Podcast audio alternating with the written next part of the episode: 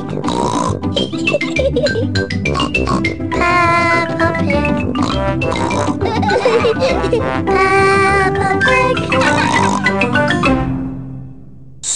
Day. Today is school sports day. Peppa and her friends are all here.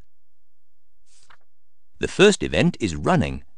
The children have to run as fast as they can. Ready? Steady? Go! says Madame Gazelle. Susie and Peppa are chatting about who can run the fastest. Rebecca Rabbit is in the lead. Peppa and Susie are right at the back. Rebecca Rabbit wins the race. Hooray! Everyone cheers. Peppa and Susie are last.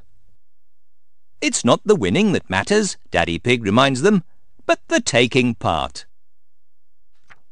The next event is the long jump, says Madame Gazelle. George and Richard Rabbit have to run and then jump as far as they can. Whoever jumps the furthest is the winner. Ready? Steady. Go! Oh dear! Richard Rabbit has jumped further than George. Hooray! shout all his friends. George is not happy. Remember, George, says Peppa, it's not the winning that matters, but the taking part. The next race is the relay. Daddy Pig is in the lead. He hands the baton to Peppa. Thank you, Daddy. You did very well. Now it's my turn to, begins Peppa. Stop talking and run, snorts Daddy Pig. Emily Elephant is the winner. Everyone cheers. Hooray! Peppa comes last. She is not feeling happy.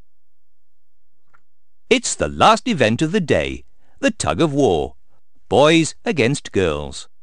The girls will win, snorts Peppa. Woof! No, they won't, says Danny. Everyone is pulling so hard the rope breaks. The result is a draw. Both teams win, says Madame Gazelle. Everybody cheers. Hooray! I love school sports day, snorts Peppa, especially when I win a prize.